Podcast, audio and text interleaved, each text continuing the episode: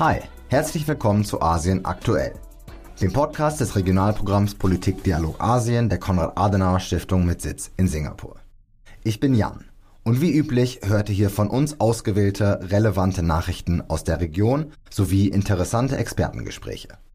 In dieser Episode hat Alina mit der ukrainischen Botschafterin hier in Singapur, Katharina Selenko, zum Jahrestag des Krieges in der Ukraine und ihren Erfahrungen speziell aus Asien über das letzte Jahr dazu gesprochen. Bevor es damit losgeht, aber erstmal ein paar Nachrichten und Entwicklungen aus der Region. Einmal im Jahr verfasst ein sehr renommiertes Südostasien-Forschungsinstitut hier in Singapur eine Umfrage und eine Studie zur politischen, wirtschaftlichen und sozialen Entwicklung in der Region. Äh, diese basiert auf Befragungen von Experten und Praktikern aus verschiedenen Bereichen wie Regierung, Wirtschaft, Zivilgesellschaft und akademischer Welt aus allen der zehn Mitgliedstaaten der Association of Southeast Asian Nations ASEAN. Die diesjährige Auflage dieser Studie ist nun vor etwa zwei Wochen erschienen und bietet einige ganz interessante Ergebnisse, von denen ich einige kurz herausheben möchte. Es ist aber wichtig zu wissen, dass es hierbei tatsächlich um eine Expertenumfrage handelt. Es war eine relativ große Zahl, also es sind so 1300, glaube ich, Leute, die dort befragt wurden. Aber das kann trotzdem nicht als repräsentativ für die Ansichten der Menschen Südostasiens gewertet werden. Aber relevant ist es trotzdem und ja, alle Male interessant, um sich das anzuschauen. Zu den wesentlichen Ergebnissen zählt, dass Arbeitslosigkeit und wirtschaftliche Rezession dann Klimawandel sowie Zunahme von sozialer Ungleichheit und steigende militärische Spannungen als die Top 3 oder 4 Besorgnisse in der Region identifiziert wurden. Ja, und da insbesondere die äh, Sorge vor wirtschaftlicher Rezession hat mich da doch etwas überrascht, obwohl das sicherlich auch mit der Zeit von der Umfrage zusammenhängt, denn die Fragen wurden gestellt, ich glaube, das war Ende letzten Jahres und ähm, ja, solche Wirtschaftsdaten können sich ja ziemlich schnell mal verändern, denn die äh, Daten, die ich unlängst aus der Region gelesen habe, sind eigentlich eher ein Wirtschaftswachstum von so vier bis fünf Prozent äh, für die ASEAN-Region. Also das ist jetzt nicht äh, super, aber es ist auf jeden Fall nicht, ja, lässt zumindest nicht eine wirtschaftliche Rezession befürchten. Klar, die Sorge vor dem Klimawandel ist wenig überraschend. Alina und ich äh, müssen hier leider oft genug von Naturkatastrophen und so weiter aus der Region berichten. Was noch interessant war, war, dass unter der Frage der militärischen Spannungen, insbesondere für, für uns äh, interessant, wurde nochmal gesondert nach der Invasion der Ukraine gefragt. Hier hat sich eine klare Mehrheit der Befragten besorgt gezeigt, aber es ging mit größtem Abstand hauptsächlich um die Befürchtung im Zusammenhang um steigende Energie- und Nahrungsmittelkosten, was auch wieder einen Rückschluss zulässt auf die erste genannte Sorge, die ja eben wirtschaftlicher Natur ist. Mein genereller Eindruck aus der Region, dass man die Invasion in der Ukraine ja sehr distanziert, sage ich mal, betrachtet, ist jedenfalls unverändert. Etwas anders ist das natürlich im Falle von einem potenziellen Konfliktszenario um Taiwan. Das erklärt sich schon, wenn man hier einmal auf eine Landkarte schaut. Da macht man sich in der Region äh, deutlich mehr Sorgen, was in Teilen auch in dieser Umfrage ein bisschen zum Tragen kommt. Vielleicht noch ganz kurz, und ich denke, damit belasse ich es dann auch erstmal in diesem kurzen Format, wird nach dritten Partnern gefragt, also dritte Partner im Sinne von nicht die USA oder China, die offensichtliche Partner in der Region sind, ähm, mit welchen die ASEAN-Region ganz gerne kooperieren möchte. Und das sind wirklich ganz gute Nachrichten. Wieder mal, muss man sagen, das hat sich in Vorjahren auch schon gezeigt. Da sind das ganz gute Nachrichten, insbesondere für die Europäische Union und auch für Japan im Übrigen, die als sehr, ja, vertrauensvolle Partner in der Region gewertet werden, mit denen man nach Kooperation strebt. Ja, wir planen noch äh, etwas detailliertere Informationen zu dieser Studie herauszugeben über unsere CAS-Webseiten und halten euch da auf dem Laufenden in Anbetracht der Tatsache, dass gerade hier in der Region das eben eine sehr viel zitierte Studie ist.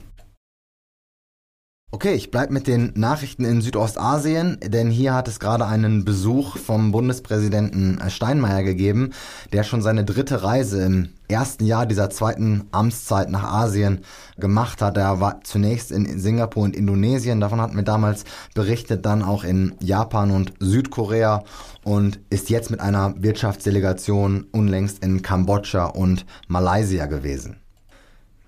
Es war der erste Besuch eines Bundespräsidenten. Kanzler oder Kanzlerin waren äh, noch nie dort in Kambodscha. Und ja, es ist in der Tat nicht ganz einfach, und zwar in beiden Ländern. In Kambodscha geht es im, oder in beiden Ländern eigentlich, geht es im Wesentlichen darum, Wirtschaftsinteressen auszuloten. Das ist das, was in der Region hier natürlich am wichtigsten ist. Ich erinnere an die Studie, von der ich gerade eben gesprochen habe. Und natürlich aber auch das Balancieren dieser Wirtschaftsinteressen mit politischen äh, Interessen und Wirtschaftsinteressen auch auf der europäischen Seite. Ja, in Kambodscha war es direkt ein etwas schwieriger Start, denn äh, ganz kurz vor der Ankunft Steinmeiers hatte Hun Sen einer eher regierungskritischen oder einem eher regierungskritischen Medienhaus die Lizenz entzogen zu, zu operieren. Und das war natürlich nicht so der äh, allerbeste Hintergrund im Sinne von Pressefreiheit und einer starken Zivilgesellschaft. Aber nichtsdestotrotz ähm, wird dieser Besuch auch von Steinmeier selber als Erfolg äh, bezeichnet. Er hat eben, wie angesprochen, eine starke Wirtschaftsdelegation dabei gehabt und hat sich auch mit Regierungsvertretern und Vertretern von Zivilgesellschaft und auch Medien äh, zusammengesetzt und dort ganz äh, konstruktive Gespräche geführt. Also es ist schon gut, dass der, das Augenmerk auf Südostasien liegt und dass man ein Land wie Kambodscha besucht. Wie Steinmeier auch selber äh, eingeräumt hat, wurde es wirklich mal Zeit. Wer sich noch ein bisschen mehr für Kambodscha interessiert, dem kann ich nur empfehlen. Ich habe ein sehr interessantes, äh, kurzes Interview zu Hintergründen mit meinem Kollegen äh, Dr. Daniel Schmücking geführt. Das war in Episode 22. Ja, für Steinmeier ging es dann weiter nach Malaysia. Auch hier nicht ganz einfacher Hintergrund, denn dort ist man besorgt, man könnte vielleicht auch sagen ärgerlich, wegen einer neuen EU-Richtlinie, die sich negativ auf den Palmölexport auswirken könnte in die EU, der insbesondere für Malaysia, aber auch Indonesien enorm wichtig ist. Da geht es im Wesentlichen darum, dass die EU kein Öl von Plantagen mehr einführen will, für welche nach 2020 noch Regenwald gerodet wurde. Das ist im Übrigen, äh, kleine Randnotiz, auch einer der Knackpunkte äh, in der Diskussion um ein Freihandelsabkommen zwischen Indonesien und der EU. Da verhandelt man seit sieben Jahren eigentlich und immerhin Anfang dieses Monats hat man sich nach drei Jahren äh, Pause mal wieder zusammengesetzt und auf der indonesischen Seite beschwert man sich eben, dass die EU zum einen ja sehr protektionistisch handelt und diese Regel nur für gewisses äh, Öl, also nur für Palmöl einführt, aber nicht zum Beispiel für Rapsöl oder andere Öle. Und natürlich auch, dass man in laufenden Verhandlungen die Regularien ändert und somit immer die Ausgangssituation verändert. Aber ja, wie angesprochen, auch in Malaysia spielt das eine enorme Rolle. Malaysia ist der zweitgrößte Palmölexporter nach Indonesien. Und ja, es ist enorm wichtig für die, für die Landwirtschaft dort. Sogar so wichtig, dass wenn ich mich richtig erinnere, auf einer der Geldscheine in, in Malaysia, auf dem Malayan Ringgit, ist sogar eins dieser Palmölpalmen, dieser Bäume abgezeichnet. Also man, man sieht den Stellenwert, den diese Industrie in dem Land hat. Auf der anderen Seite gibt es natürlich auch Verständnis und ich möchte noch mal kurz die Studie ansprechen äh, von Anfang des Podcasts, denn dort wurde ja wie gesagt Klima als der als das zweite Thema äh, der Haupt oder die zweite Hauptbesorgnis gefunden. Und natürlich ist Regenwald auch enorm wichtig für das Klima und die Rodung von dem Regenwald äh, enorm schlecht für das Klima, aber sicherlich ist der Weg nach vorne und das hat Steinmeier dann auch äh, angesprochen. Und ich glaube, das wurde in den Diskussionen dort mit Regierung und Wirtschaft auch klar, nicht unbedingt ein Importverbot, sondern eher die Unterstützung und die Verbesserung von, von landwirtschaftlichen Praktiken, von Effizienzsteigerung oder vielleicht sogar von Investitionen in Forschung zu alternativer Herstellung von Palmöl. Das ist zumindest meine Interpretation, aber ich bin in jedem Fall froh, dass der Bundespräsident nochmal äh, zum wiederholten Male einen Fokus hier auf die Region gesetzt hat. Mit Staatsbesuchen in Asien geht es dann zum Glück auch noch weiter, denn der Bundeskanzler Olaf Scholz wird jetzt am Wochenende mit einer Wirtschaftsdelegation in Indien sein. Eben auch ein enorm wichtiger, aber auch nicht immer ganz einfacher Partner für Deutschland. Das zieht sich so ein bisschen wie ein roter Faden hier durch. Ähm, Hintergründe dazu gerne nochmal in dem Interview der vorigen Episode nachhören. Da habe ich mit Dr. Christian Wagner über Indien gesprochen. Ein sehr interessantes Gespräch. Eine kleine Randnotiz hier, ähnlich wie die kleine Randnotiz zu Kambodscha, ist noch eine Geschichte, die dort zu Beginn des Monats in den Schlagzeilen war. Denn da ging es um eine Dokumentation der britischen BBC, Die hat eine Dokumentation veröffentlicht, wo es um die Rolle des derzeitigen Premierministers äh, Narendra Modi im Jahr 2002 ging, als er noch Gouverneur vom Bundesstaat Gujarat war und eine massive antimuslimische Ausschreitung zu mehr als 1000 Toten geführt hatte. Es geht also in dieser Dokumentation jetzt darum, äh, was er für eine Rolle gespielt hat. Ich denke, im besten Falle kann man vielleicht sagen, er hat nicht interveniert, aber es gibt auch viele, die sagen, dass er eine sehr viel aktivere Rolle darin gespielt hat und auch Verantwortung trägt für das, was dort passiert ist. Was im Übrigen dafür sorgte, dass er mal als Schlachter von Gujarat bekannt war und auch viele Jahre kein Einreisevisum deswegen in die USA erhalten hat. Und ja, seit er Premierminister des Landes ist, wird darüber äh, weniger geredet. Aber eben zurück zu diesen Wochen, dem die BBC diese Dokumentation eben produziert und dann ausgestrahlt hat, hat man in Indien schnell online den Zugang zu dieser Dokumentation geblockt und äh, Referenzen dazu auf YouTube und Twitter und so weiter äh, geblockt und, und, und verboten. Und ja, jetzt ist die äh, BBC in Indien auch zusätzlich im Visier der Regierung und hat, man hat jetzt gerade äh, in dieser Woche die BBC-Büros in Neu-Delhi durchsucht im Rahmen von einer ja recht plötzlich aufgetauchten Steuerfahndung. Gut, das wird jetzt für den Scholz-Besuch keine besonders große Rolle spielen, ähm, aber ich bin jedenfalls sehr gespannt und ähnlich wie im Falle Steinmeiers freue ich mich natürlich über die Aufmerksamkeit der Bundesregierung hier für die Region. Okay, zum Abschluss eine ganz, ganz kurze Nachricht aus Thailand. Dort hat der amtierende Premierminister Prayut Chan-o-cha angekündigt, das Parlament aufzulösen, was weitgehend äh, erwartet war und klargemacht, dass die bevorstehenden Wahlen jetzt wohl tatsächlich am 7. Mai stattfinden werden. Wir können nun also einiges an politischen Aktivitäten erwarten. Premierministerkandidaten werden sich in Stellung bringen und Parteien werden sicherlich intensiver mit dem Wahlkampf voranschreiten. Das und viele andere Nachrichten werden wir natürlich weiter verfolgen und wir melden uns wieder in zwei Wochen. In der Zwischenzeit könnt ihr uns bei Facebook und Instagram unter kaspda oder unserer Webseite kas.de-politikdialog Asien folgen. Wie gesagt, wir hören uns wieder in zwei Wochen und hier geht es jetzt weiter mit dem Interview von Alina. Ich wünsche euch viel Spaß dabei und garantiere, es lohnt sich. Wiederhören.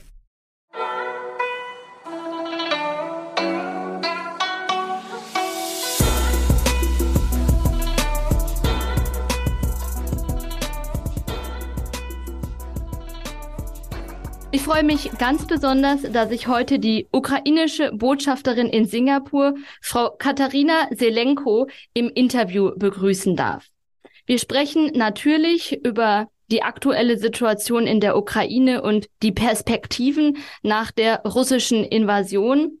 Aber wir sprechen auch über Asien und warum der Ukraine-Krieg doch für die Region relevanter ist, als es vielleicht zunächst erscheint.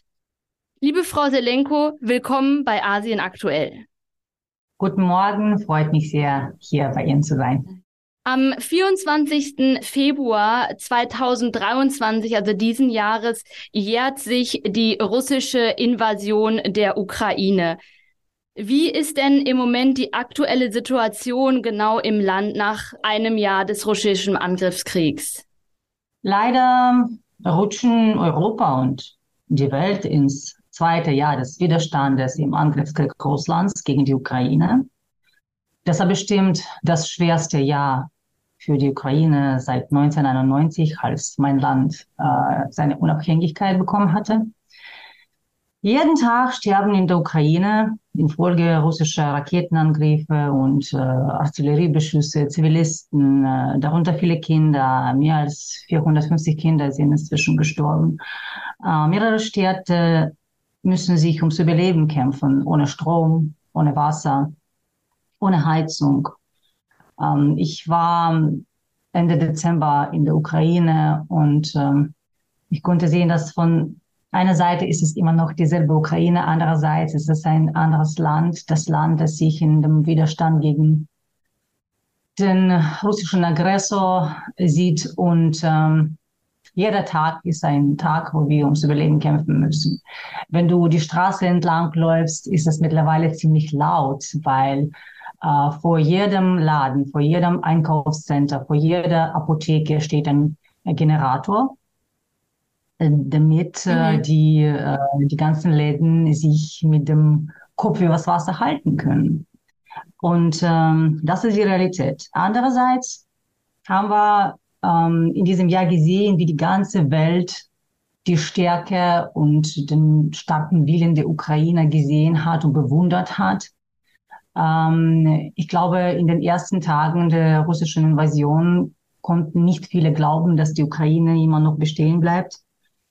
Ich glaube, nur dank äh, unserer unglaublich starken und mutigen Armee, dank unseren Volontären, dank starker politischen Führung des äh, Landes, aber auch natürlich mit der Unterstützung unserer Partner, auch in Deutschland, ähm, konnten wir dem Aggressorland zeigen, dass wir immer noch imstande sind, ihm die Nase zu brechen. Jedoch ist es nie genug. Jetzt müssen wir alles dafür tun, um ihm einfach den Rücken zu brechen, denn ansonsten kann sich keiner in Europa sicher fühlen. Ich glaube, es ist wirklich ähm, gerechtfertigt zu sagen, dass es nicht nur ein Krieg gegen die Ukraine ist, es ist auch ein Krieg gegen Europa. Und die russische politische Führung macht eigentlich daraus gar keinen Halt. Die sagen das ganz ehrlich und offen und stellen das als äh, äh, ideologischer Krieg des Westens gegen, das Russland, gegen Russland. Ähm, von daher müssen wir verstehen, dass äh, es uns immer noch ein langer Weg bevorsteht. Und diesen Weg zu gehen, um ähm, in diesem Krieg zu siegen, braucht die Ukraine mehr Unterstützung. Wir brauchen mehr Waffen, wir brauchen mehr ähm, finanzielle Unterstützung, denn es ist äh, unheimlich wichtig in dieser schweren Zeit auch die Wirtschaft ähm, immer noch ähm, sich entwickeln zu lassen. Von daher ist es auch, ähm, natürlich eine wichtige Aufgabe für das äh, Land Ukraine, aber auch für unsere Partner in Europa, ähm, festzustellen, dass wir immer noch äh, im Krieg sind und vielleicht wird das zweite Jahr nicht einfacher sein als das erste. Sie haben gerade schon angesprochen, was es jetzt braucht, um eben diesen Krieg auch zu beenden. Was sind denn Ihrer Meinung nach die Perspektiven für den weiteren Verlauf? Was können Sie sich vorstellen? Und was sind die, ja, die Konditionalitäten, die erfüllt sein müssen? Es kommt sehr darauf an, wie die Ukraine weiter unterstützt wird. Wir haben mit einem durchaus mächtigen Feind zu tun, der zwar desorientiert ist, demoralisiert, jedoch von der Idee besessen, äh, das äh, unabhängige Nachbarsland mit militärischer Stärke auf die Knien zu stellen und auch zu vernichten. Und das darf dem Kreml auch nie gelingen. Denn wir verstehen alle, dass äh, wenn wir Putin nicht stoppen, dann wird es seinen Appetit nur stärker machen. Und das heißt die unmittelbare Gefahr auch für die Nachbarländer der Ukraine. Wir müssen auch die Dimension dieses Krieges im Auge behalten. Denn es geht wirklich um den äh, mächtigsten internationalen bewaffneten Konflikt seit dem Zweiten Weltkrieg. Und ähm, das ist etwas, wo wir verstehen, dass auch die Volumen der Unterstützung entsprechend äh, sein sollen. Manche kommen darauf auf die Gespräche über Friedensverhandlungen das ist äh, ein Thema, was natürlich immer auf der Tagesordnung bleiben wird, denn alle Kriege enden immer an dem Verhandlungstisch. Nur um an diesen Verhandlungstisch zu kommen, muss die Ukraine und ihre Partner, die ganze freie Welt, von der Position der Stärke reden. Wir sind immer noch in der Phase, wo wir erstmal dafür Sorge tragen müssen, dass die Ukraine auch imstande ist, in die Gegenoffensive zu gehen. Denn es ist sehr wichtig ähm, zu verstehen, dass es, es geht nicht nur darum, dass die Ukraine den aktuellen russischen Angriff zurückwirft oder dem widersteht, sondern es geht darum, dass äh, die von Russland besetzten und annektierten Gebiete wieder befreit werden können. Dazu braucht die, die Ukraine notwendige Mittel. Ähm, natürlich ist Diplomatie auch im Spiel, das ist sehr wichtig. Als Beispiel kann ich die äh, Friedensformel des Präsidenten Zelensky erwähnen, die er äh, an dem Gipfel von äh, G20 Ende vorigen Jahres vorgestellt hatte. Die besteht aus zehn Punkten.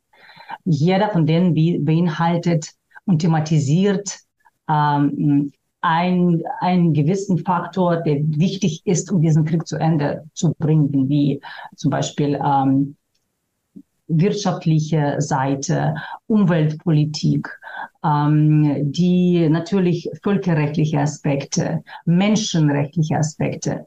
Äh, all das sind die, die wichtigen äh, Bestandteile des Prozesses. Denn wir sind in einem Prozess. Das Allerwichtigste allerdings ist, dass wir immer noch äh, darauf abgezielt sein sollen, in diesem konventionellen Krieg vor Ort in der Ukraine mhm. Erfolge zu erreichen. Wie kann man das machen? Da kommen wir immer wieder auf ähm, den Zeitfaktor zu sprechen. Die Zeit läuft uns davon. Ähm, hingegen spielt Russland ebenso auf Zeit. Putin verfügt immer noch über genügend äh, Waffen, Munition. Ähm, dank Zwangsmobilisierung kann er immer mehr und mehr äh, Kanonenfutter an den Front äh, schmeißen, ohne zu zögern. Und das ist natürlich äh, ein Aspekt, wo wir die Realität ins Auge schauen müssen. Die russische Militärmaschine wird nicht stoppen, solange sie nicht gestoppt wird. Ein logischer Werdegang wäre es natürlich, Russland dazu zu bewegen, dass es seine Truppen entzieht, dass die Ukraine die Kontrolle über die zurzeit besetzten Territorien wiedergewinnt. Und dann müssen wir selbstverständlich zur Frage der Verantwortung kommen, die Verantwortung im Internationalen Gerichtshof. Diesen Prozess haben wir auch schon angefangen und ich äh, freue mich, dass äh, bereits 31 Länder der Welt unterstützen die Ukraine dabei, also die beteiligen sich an diesem Prozess. Allerdings, das ist eine Frage der ziemlich langen Zeit, so wie es immer ist. Äh, wenn es um äh, solche Prozesse geht.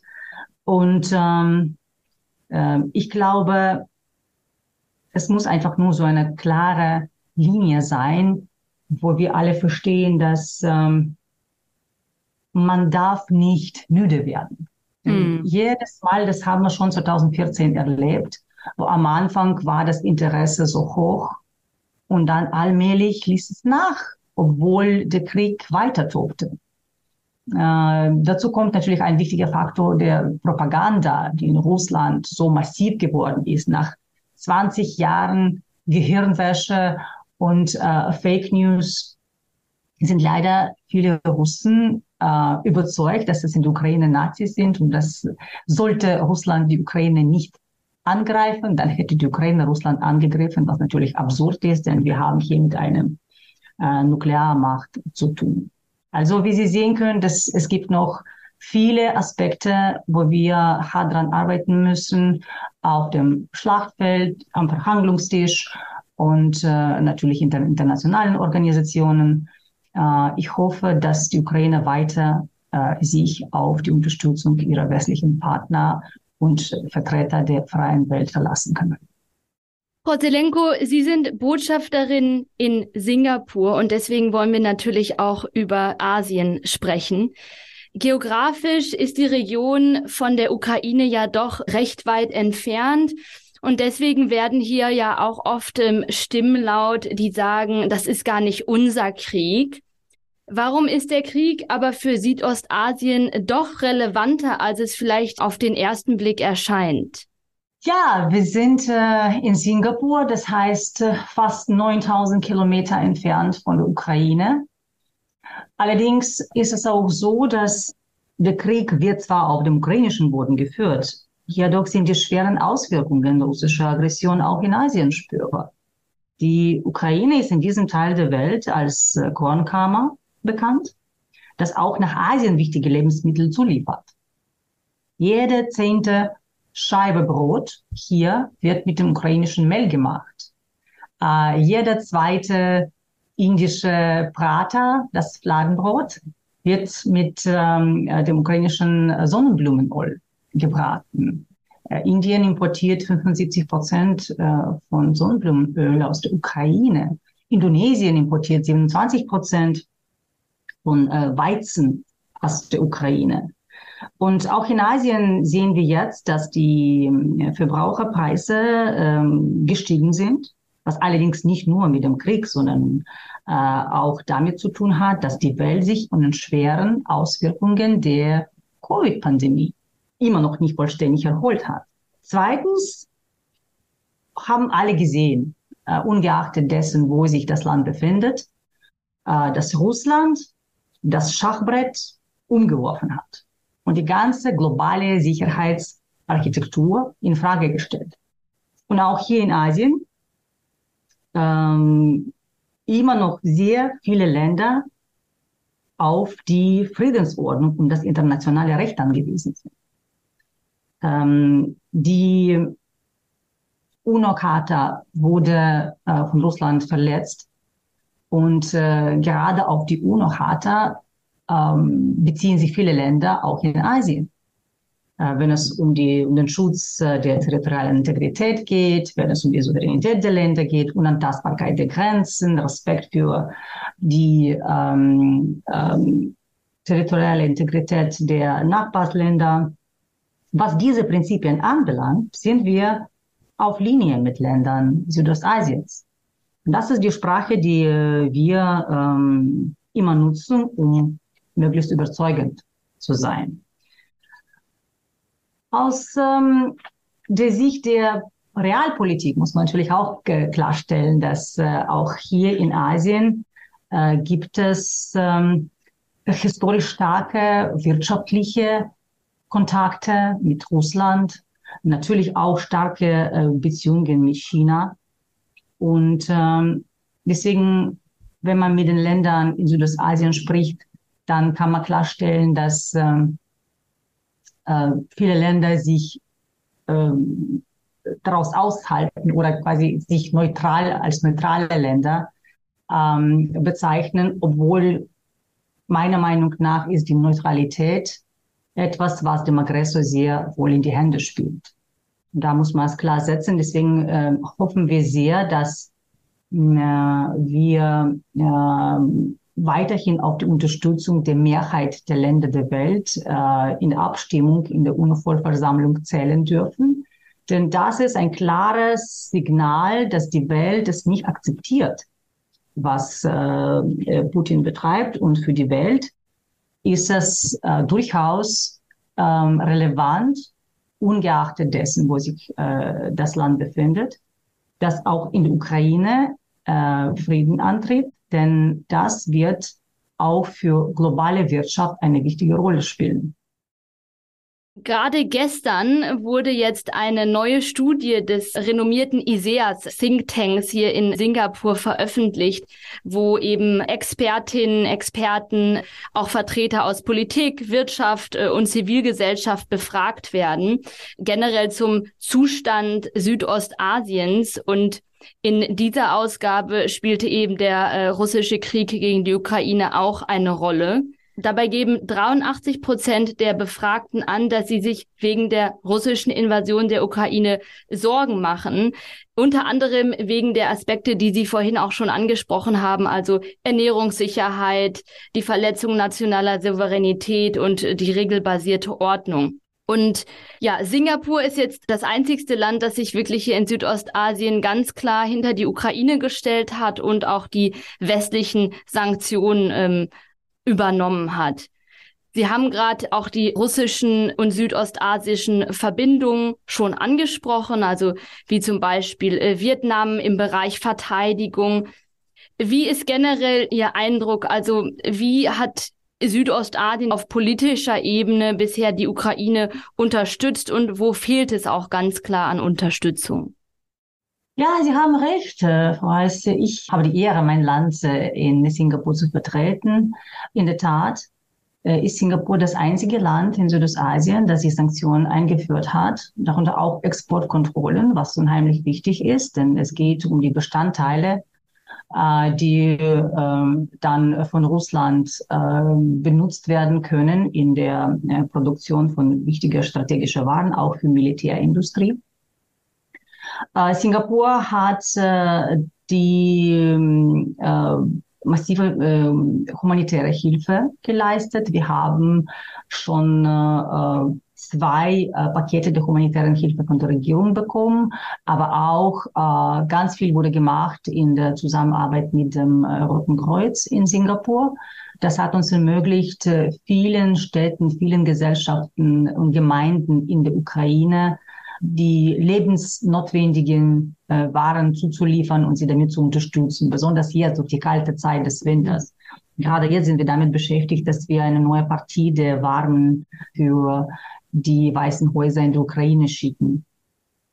Wie äh, sieht es mit den anderen Ländern aus? Das ist unterschiedlich. Das kommt darauf an, was sind äh, die nationalen Interessen dieser diese Länder, wie nah sie ähm, ihre Interessen an die Zusammenarbeit mit Russland knüpfen. Allerdings ist es so, dass ähm, ähm, die Länder interessanterweise, die wissen, was es bedeutet, eine Besetzung eines anderen Landes äh, zu erleben und zu überleben, die sind ähm, eigentlich am aktivsten in der Unterstützung der Ukraine. Zum Beispiel Timor-Leste hat die Ukraine fünf Millionen Dollar zur Verfügung gestellt. Äh, ein ziemlich kleines Land, aber das Land, das weiß, wie das ist, in, ähm, in so einer Situation zu sein. Ähm, auch mit Kambodscha äh, haben wir äh, guten Dialog. Denn Sie wissen, Kambodscha hat gute Erfahrung im Bereich der Entminung. Und das ist jetzt mhm. ein großes Problem für die Ukraine, denn viele äh, Territorien, manchmal ganze Gebiete sind äh, vermint in der Ukraine. Manchmal finden unsere äh, Rettungsdienste die Minen in den Spielzeugen. Kinderspielzeug, das einfach am Spielplatz irgendwo gelassen worden ist. Und ähm, damit man einfach die ganze Brutalität dieses Krieges verstehen und begreifen kann. Für mich persönlich ist das zum Beispiel unbegreiflich. Daher würde ich sagen, wir würden es natürlich begrüßen, wenn wir mehr Unterstützung von den Ländern Südostasiens, von ASEAN-Staaten kriegen würden. Das ist immer ähm, ein äh, guter Weg, die Unterstützung zu zeigen, wenn das Land seine Unterstützung im Plenarsaal der UNO-Vollversammlung zeigt. Und dann kannst du klar sehen, äh, welches Land auf der Seite der Gerechtigkeit steht, des internationalen Rechtes und welche wollen sich davon abhalten, indem man dann die russische Narrative zusätzlich unterstützt und stärker macht, dass es ein Kampf äh, der, der Ideologien ist, was natürlich völlig absurd ist, denn wir müssen das immer klar sehen. Es geht darum, dass russischer Neoimperialismus jetzt sich in so einen schrecklichen genozidalen Angriffskrieg gegen die Ukraine äh, verwickelt hat. Und das ist etwas, was ähm, äh, am Ende des Tages jeden betreffen kann. Entweder stellen wir den Punkt heute, indem wir zeigen, dass die Ukraine wird weiter unterstützt, so dass die Ukraine wirklich äh, einen klaren Sieg bekommen kann, oder morgen kann sich kein Land, ungeachtet dessen, wo sich dieses Land befindet, sicher fühlen. Definitiv. Vielen Dank für diese Schlaglichter auch aus der Region. Ich finde das besonders spannend äh, von Ihnen zu erfahren, was auch ja noch passiert abseits der politischen Deklarationen. Jetzt haben wir, wie gesagt, viel über die politische Ebene äh, gesprochen. Was mich aber auch sehr interessiert, ist die zivilgesellschaftliche Ebene, die, ja, die menschliche Ebene. Was ist da Ihr Eindruck seit Beginn des äh, russischen Angriffskriegs. Wie erleben Sie das hier ähm, in der Region? Wie ist das Mitgefühl und das Feedback der Menschen? Ja, wissen Sie, auf dem rein menschlichen Niveau ist es so, dass ähm, es ist schon viel Menschlichkeit im Spiel. Du kannst richtig sehen, dass äh, die einfachen Leute auch hier in Singapur, ähm, wie sie die Ukraine unterstützen wollen, äh, wie sie einfach äh, so viel Mitleid haben mit den, mit den Menschen, mit den Kindern, die einfach komplett hilflos geblieben sind gegen diese aggressive äh, Militärmaschine.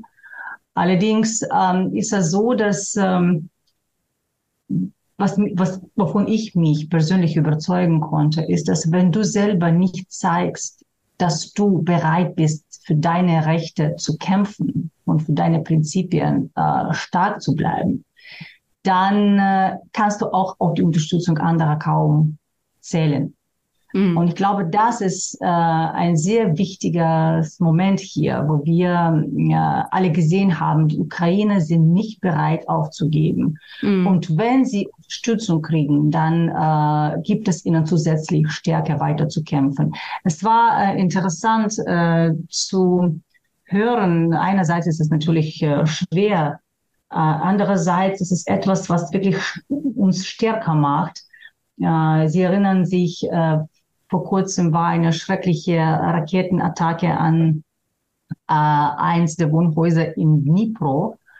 Und äh, einer der Bewohner dieses Hauses, das komplett zerstört wurde, wurde dann ausgefragt ähm, von Journalisten und er sagte, Sie müssen verstehen, wir hassen sie mehr, als wir Angst vor denen haben. Und das mhm. ist etwas, was, was man einfach begreifen muss. Es, wenn man bedenkt, wie äh, stark das Leiden der Menschen ist, wie schwer das ist, jeden Tag zu sehen, dass dein Lieblingsland, was du so lange aufgebaut hast, einfach zerstört wird, dann verstehst du, dass du einfach nicht aufgeben darfst. Und das gibt uns Stärke und das gibt uns Hoffnung. Und ich glaube, ähm, alle Menschen in der Welt, Menschen des guten Willens haben das gesehen und sind bereit, der Ukraine zur Seite zu stehen. Es passieren so viele schreckliche Sachen in der Welt. Äh, ganz vor kurzem haben wir gesehen, diese verwüstende äh, Katastrophe in der Türkei und Syrien infolge des Erdbebens, wo Tausende von Leuten gestorben sind. Äh, auch in der Ukraine haben wir mit äh, enorm hohen Zahl der äh, Leuten zu tun, die gestorben sind, die die Wunden gekriegt haben. Äh, ich äh, bewundere unsere Soldaten, die mit schweren Wunden immer noch in Krankenhäusern bleiben, aber bereit sind, jede Minute, sobald sie äh, wieder gesund sich an die Front zurückzugehen.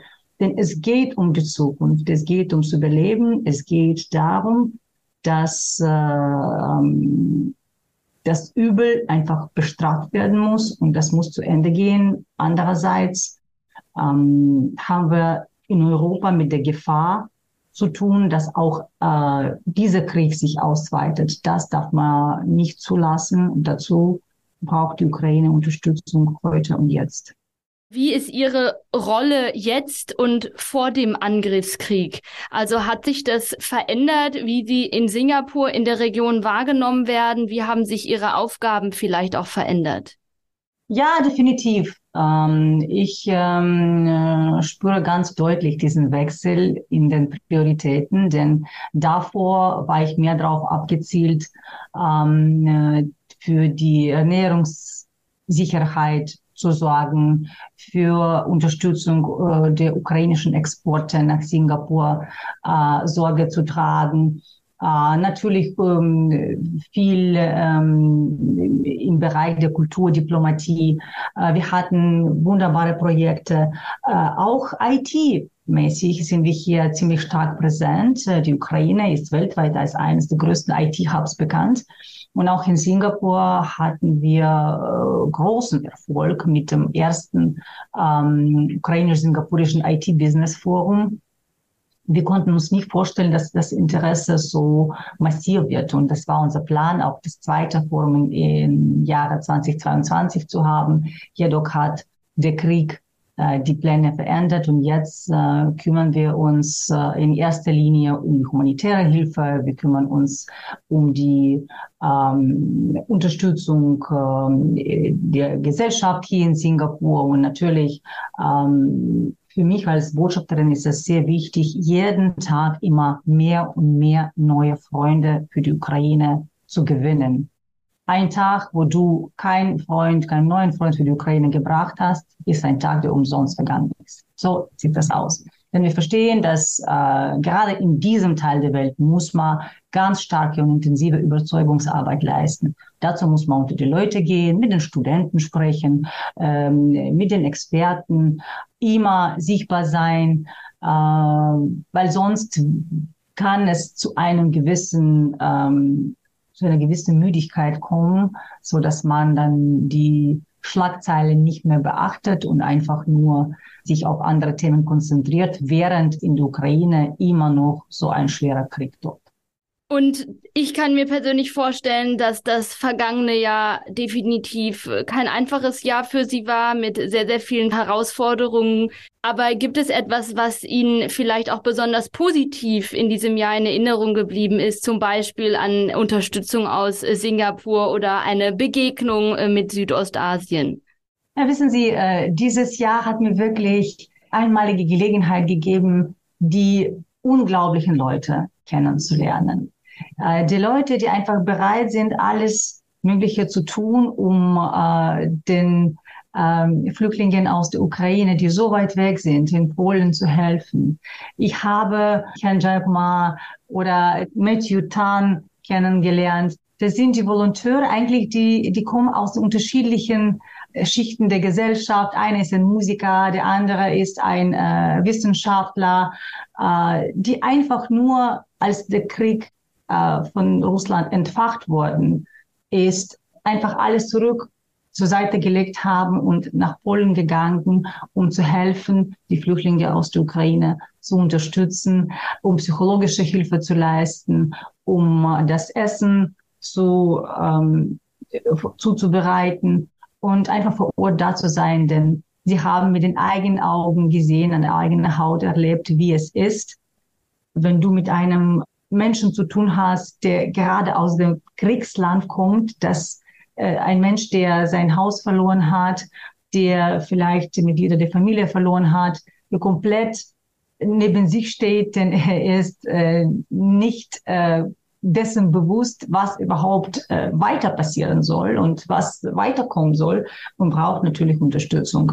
Und äh, solche Menschen sind äh, uns unglaublich hilfreich gewesen. Es geht wirklich nicht nur um ein oder zwei. Also ich glaube, ich kenne ein Dutzend solcher Menschen, die ähm, uns äh, sehr geholfen haben. Und das ist etwas, das man wirklich im Leben hoch zu schätzen wissen muss. Denn ähm, die Menschlichkeit, glaube ich, das ist sowas, was uns weiterbringen kann. Denn am Ende des Tages sind alle Kriege, das ist etwas, was über die Menschen ist. Ja, die Menschen sind diejenigen, die leiden. Die Menschen sind diejenigen, die kämpfen müssen, die äh, in diesen Siegen gewinnen und dann den Aggressor auch zur Verantwortung ziehen. Frau Botschafterin Selenko, vielen, vielen Dank für Ihre Zeit und für Ihre sehr wichtigen und spannenden Einblicke aus Südostasien aus der Sicht der ukrainischen Botschafterin. Vielen Dank. Herzlichen Dank.